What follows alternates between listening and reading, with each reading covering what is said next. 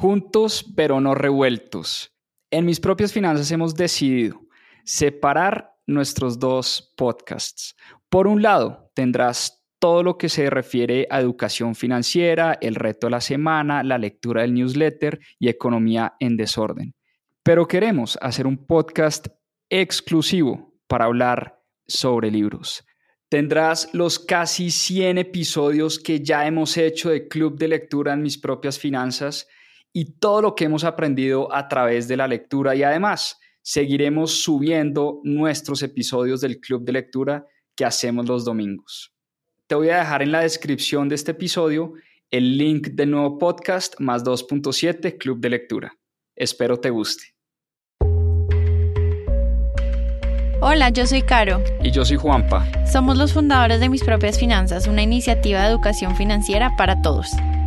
No crean que la vida es buscar un puesto, además un solo ingreso no asegura el presupuesto. Recuerda eso, memoriza el texto, libertad financiera sin ningún pretexto. ¿Qué aprenderemos aquí? Yo no necesito el banco, ellos necesitan de mí. Mis propias finanzas es así, educación financiera y buena vida para ti. Bienvenidos a este nuevo capítulo de nuestro podcast sobre inversiones en bolsa. Hoy vamos a estar hablando de cómo hacer para escoger acciones puntuales en el mercado de valores o lo que se conoce como el stock picking. Es que muchas veces oímos que es difícil ganarle al mercado, que es difícil ganarle al S&P 500, que es el índice que rastrea, recuerden ustedes, las 500 compañías más importantes o de mayor capitalización bursátil en la bolsa de valores. Y uno diría, ¿yo para qué me pongo a escoger acciones puntuales si puedo invertir directamente en un ETF o en un índice que rastree las 500 empresas y con eso voy a estar bien? Hay estadísticas incluso que muestran que si inviertes en este índice, le puedes ganar al 95 o 96% de todos los fondos mutuos, fondos de inversión colectiva, inversionistas, etcétera, que invierten en otro tipo de activos o en otro tipo de acciones. Así que depende del periodo que estés midiendo. Y la pregunta es cuánto ha rentado el S&P 500 históricamente. Y depende del periodo que estemos midiendo, el mercado de acciones en Estados Unidos ha tenido un promedio anual de apreciación entre el 8 y el 10% año tras año. Es decir, si hubiéramos invertido 10 mil dólares durante 50 años en este mercado, en las 500 acciones más importantes del mercado, al día de hoy tendríamos cerca de 700 mil dólares. Es la famosa magia del interés compuesto. Hay un libro muy bueno, se llama How I Invest My Money, que habla de cómo los grandes inversionistas invierten su dinero y leyéndolo Muchos, si no la mayoría, lo que hacen es invertir en índices, en índices que rastrean el S&P 500, el mercado en Estados Unidos, porque es una muy buena estrategia de inversión. Sin embargo, también vemos que cuando uno invierte en acciones puntuales, puede tener una rentabilidad muchísimo más alta. Ahora, eso también viene con un riesgo más alto. Y les voy a dar un ejemplo.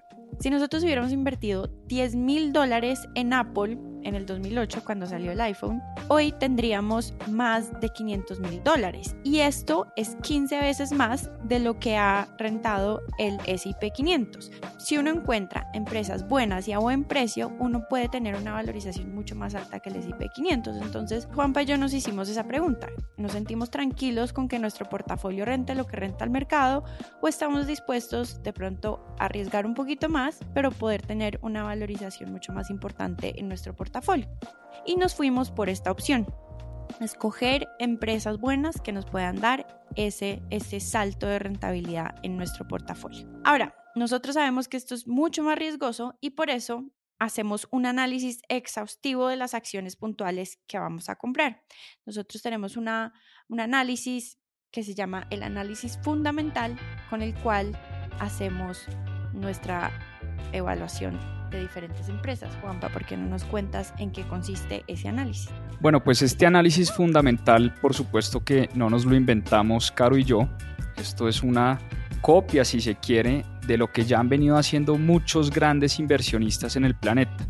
El padre del análisis fundamental o del value investing es el señor Benjamin Graham, que fue profesor de Warren Buffett en la Universidad de Columbia y siendo profesor en la Universidad de Columbia escribió dos libros espectaculares, uno El inversor inteligente y el otro Security Analysis y en esos dos libros es donde él expone las bases del value investing y del análisis fundamental. ¿En qué consiste este análisis para poder escoger, como decía Caro, acciones de buenas compañías, de buenos negocios y a buen precio? Por un lado, está el análisis cualitativo. Es tratar de entender en qué consiste el negocio, qué hace, qué vende, en qué mercados opera, cuál es su ventaja competitiva o lo que Warren Buffett llama el moat, qué es eso que hace al negocio distinto de su competencia es entender también quién está detrás tomando las decisiones del negocio, su estilo gerencial, el liderazgo, cuál es la junta directiva de ese negocio. Y como toda esta información es pública, uno puede empezar a tener una noción del negocio en el que está invirtiendo. Al final, como decía Benjamin Graham, a las acciones les va bien siempre y cuando al negocio le vaya bien en el mediano y largo plazo eventualmente el mercado se va a dar cuenta de los buenos negocios y por eso este análisis fundamental se trata en una primera fase de entender muy bien y hacer un análisis cualitativo en detalle de lo que es el negocio como tal. Y después está el análisis cuantitativo. Caro, cuéntanos un poco de qué se trata este análisis cuantitativo. Tú que fuiste a MIT y eres la matemática y la de los números y la de las fórmulas. Cuéntanos cómo es la vaina. Bueno, pues acá es donde nos empezamos a meter con los números de la empresa y lo primero que hacemos es descargar los estados financieros, que como decía Juanpa, toda esta información es pública y podemos descargarla en la página de las empresas. Uno simplemente busca, eh, no sé, Tesla Investor Relations y ahí le sale el 10K, que es el documento donde salen la, información del último año de la empresa y ahí podemos ver el balance general, el estado de resultados y el flujo de caja. De esta información podemos sacar conclusiones sobre la salud financiera y económica de la empresa y determinar si queremos seguir con el análisis porque nos gustó o simplemente descartarla porque no nos gustan sus estados financieros. ¿Y cuáles son esas variables, Caro, que tú miras y tú analizas cuando evalúas financieramente hablando una compañía? A ver, para cada uno de los estados financieros miro cosas diferentes. Y estamos hablando del estado de resultados, que es una relación entre lo que la empresa vende y sus costos y gastos, que al final nos dice qué tan rentable es una empresa. De ahí yo saco ese porcentaje de rentabilidad. Yo saco la rentabilidad bruta, que es simplemente las ventas menos el costo de ventas. Saco la rentabilidad operativa, que ya es descontando todos los gastos operativos del negocio. Y la utilidad neta, que es ya la utilidad que me deja el negocio al final del ejercicio. Del balance, miro cómo está financieramente la empresa. Miro si sus activos están apalancados con deuda o con su patrimonio. Miro cuánto cuenta caja tienen disponible y miro si tienen capacidad de cubrir sus obligaciones de corto plazo. También miro qué tan endeudada está. Estos son simplemente algunos de los indicadores que yo reviso cuando miro el balance general.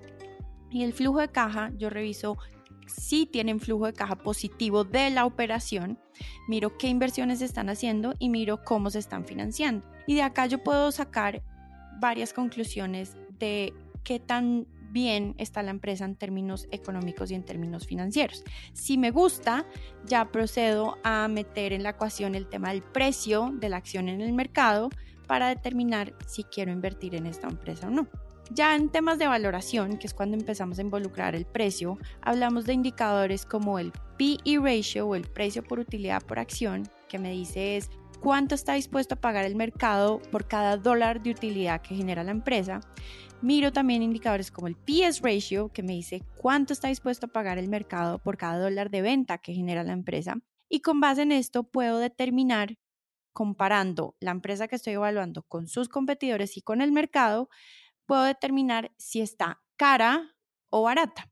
Y ahí tomamos la decisión con Juanpa de comprar o no. Nosotros tenemos dos principios importantes. El primero, comprar buenas empresas y el segundo, comprarlas a buen precio. Entonces, todo el análisis que Juanpa les explicaba, el análisis cualitativo donde mirábamos negocio y gerencia y todo el análisis de estados financieros es para determinar si es una buena empresa. Si nos gusta, ahí sí hacemos el análisis del precio y ahí determinamos si está a buen precio o no para comprarla o simplemente esperar un momento para comprarla. Ese es como el análisis fundamental que nosotros seguimos para determinar si queremos agregar una acción a nuestro portafolio. Y nosotros a qué le estamos apuntando? A tratar de buscar estas empresas que puedan ayudarnos a valorizar mucho más nuestro portafolio, pero tampoco todo lo que hacemos es stock picking. Nosotros, como les dije al principio, hacemos una combinación entre índices, ETFs y stock picking. Una cosa que me parece importante añadir a lo que dice Caro es que obviamente cuando descargamos los estados financieros de las compañías, vemos la foto del momento, pero también podemos descargar los históricos. También lo que nos gusta ver es la evolución de los estados financieros en el tiempo. No solo es el margen, por ejemplo, el margen bruto del momento del año 2022, sino es cómo ese margen ha venido evolucionando en los últimos años de operación del negocio. Lo mismo, cómo ha venido evolucionando el endeudamiento, cómo ha venido evolucionando la relación deuda-patrimonio, cómo ha venido evolucionando la relación utilidad neta a través del tiempo, cómo ha venido evolucionando el flujo de caja o la generación de caja de la compañía a través del tiempo. Siempre visto en el tiempo, siempre mirando también hacia futuro si esa compañía puede mantener los buenos números y su ventaja competitiva en el tiempo. Así es como escogemos acciones en el mercado, así es como hacemos el famoso stock picking, pero ese stock picking lo vamos a complementar, por supuesto, también con inversiones en ETFs. En el próximo capítulo les vamos a contar cómo está compuesto nuestro portafolio hoy en día para que ustedes vean también cómo usamos esa combinación entre ETFs y seguimientos de índices que cubren varias acciones al mismo tiempo o varios activos al mismo tiempo, pero también le damos un espacio al portafolio para que, como decía Caro, crezca y tenga ese potencial de encontrar los Apples y los Amazons del futuro como decimos acá siempre, negrita, a, seguir, aprendiendo.